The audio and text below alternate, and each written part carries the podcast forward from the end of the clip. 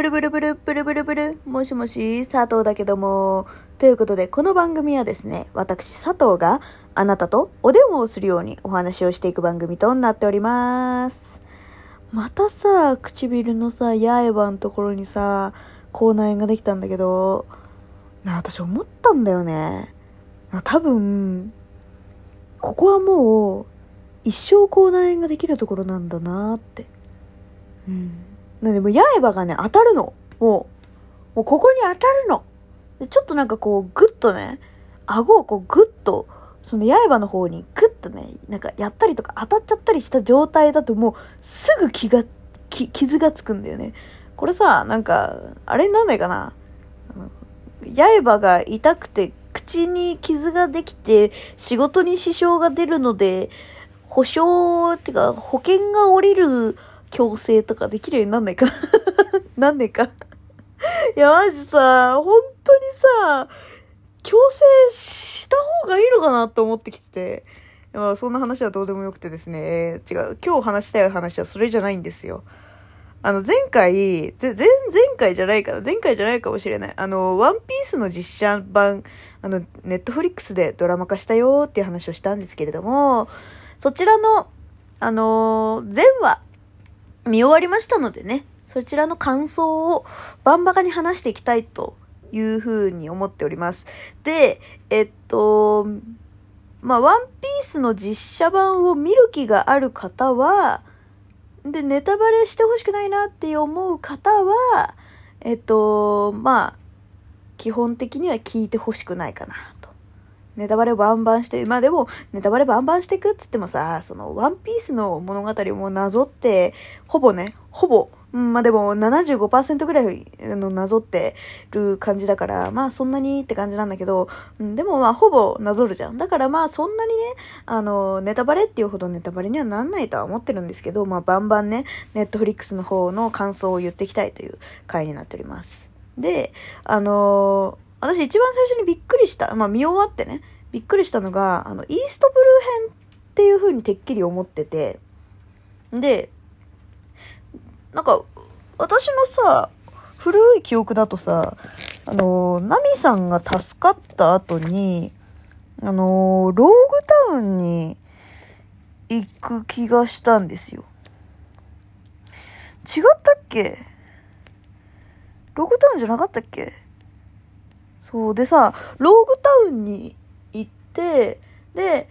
終わり俺死んだって、その、処刑される直前に、あの、奇跡的に助かって、それから、こう、グランドラインに入っていくみたいなイメージなんだけど、そこまでやんのかなと思ってたの。そしたらさ、そこまでやらずに、あの、ナミさんが救出されたぐらいで、こう、終わった感じだったから、あ、そこまでなんだと思ってさ、ちょっと意外、そこがまず意外だったっていうのと、あと、あの、オダッチが介入して、あの、ドラマを作り始めたっていうのは、なんか、すごくこう、なんて言うんだろう。ほら、映画もさ、その、監督葬式みたいなのをさ、あの、くっそ忙しいのにさ、やってたりとかしたじゃんだから、こう、自分やっぱり作ってる「ワンピースという作品の世界観を壊したくないからあのこう映画化とかもこう携わる首突っ込んで 制作葬式とか言ってさあの携わるようになったしっていう流れの中で、まあ、ワンピースのその実写版の方もあのこうやっぱりねこだわりを持って作ってるからっていう意味でそうあのキャスティングとかから携わってたっていうことなのかと思ってたんだけどなんか見終わってからちょっとだけそこの考え方が変わったというかそうなんかあのオダッチが最初ねその予告版とか見てたりとか、そういう風にしてた時にこうまずルフィの主人公が決まらないとこの物語は始まらないと。だから麦わらの一味があのその場にいてただただ喋ってるだけでも麦わらの一味が生きてるっていう風に見えるようなことにしたかったみたいなそうっていう風に言ってて僕はなんかそれさえできてれば大丈夫ですみたいな。わかる？なんか、そういう言い方をしたのさ。で、なんでそんな言い方したんだろうって思ってたんだよ。うん。で、その、まあ正直さ、そのアニメと実写って、やっぱりその表現できるものの限界っていうものがあるなって、今回そのネットフリックスのあの、ワンピースを見て思ったんだけど、その、ゴムゴムのとか言ってさ、もう、あの、普通の人の腕がピヨーンって伸びるのって、めちゃくちゃ不自然なんだよね。マジで。めちゃくちゃ不自然なんだよ。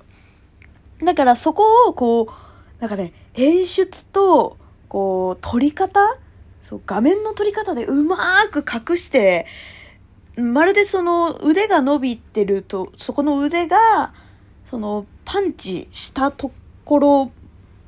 うんパンチしましたっていうのがわかる描写。うん。あと、ルフィが、ここで足を伸ばして、ムチみたいに、ブーンってこう、いろんな人を吹っ飛ばしたんだろうなっていう描写。もう、描写描写で、どんどんどんどん見せていくような感じなんだよね。だから、あ、うまいなと思って。だから、その、不自然さもなくしつつ、ちゃんと、その、作品の中に出てきた技も使いつつみたいな。そういう風に、ちゃんと作られてる。もう、それは本当に、なんか、感動しちゃうぐらい、もうちゃんとワンピースと実写化を融合させた作り方をしてくれてるなっていうのは思ったんだけどその反面あのオダッチがなんでその麦わらの一味がその画面にいるだけでもうなんていうのいいっていうまあちょっとねふわっとした言い方になるけどなんかその画面の中でその5人が動いてるだけで麦わらの一味だっていう風に思えるような風にしたかったっていう、なんかちょっと変な言い方をしたかっていうと、まあ、やっぱりその、実写化にあたって、あと、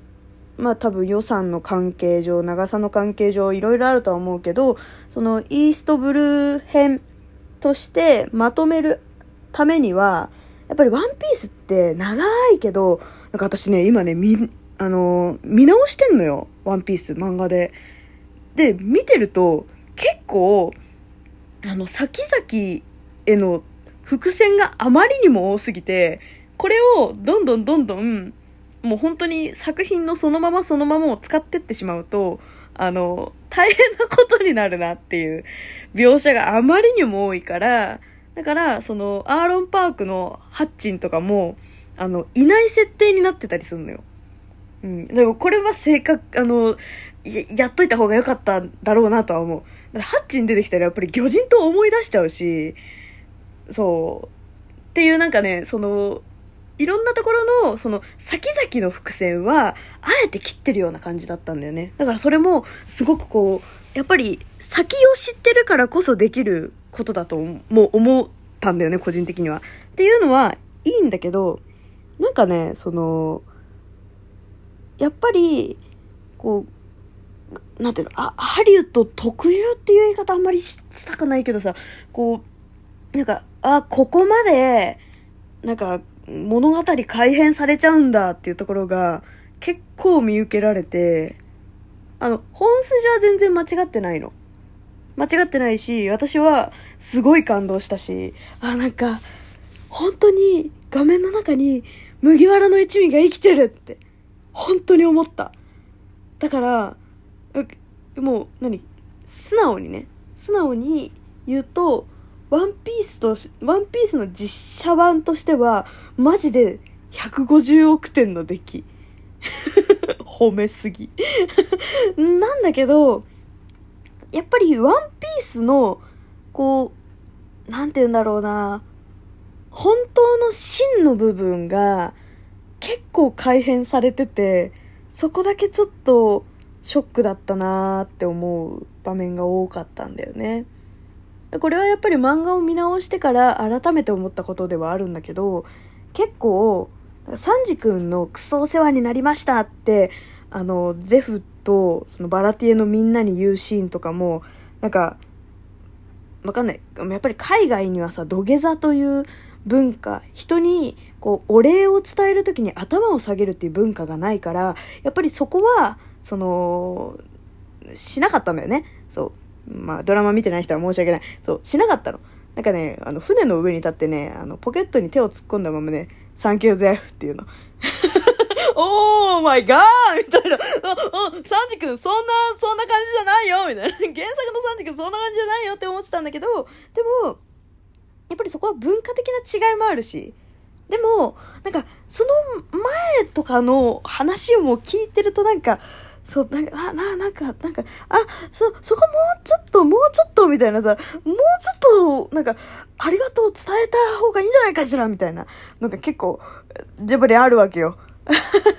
とか、なんかこう、ゾロの捕まるシーンとかも、割とこう、見てると、筋、やっぱりワン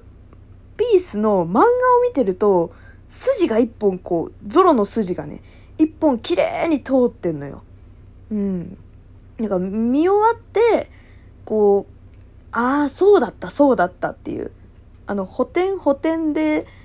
喋ってるから、やっぱりその、ドラマとしてはすごくよくできてる。し、なんか、やっぱり漫画を見直す前にドラマを見たから、なんか物足りなさっていうのは全く感じなかったし、辻褄もね、そのドラマの中ではちゃんと合ってるから、すごくこう、良かったんだけど、なんかね、そ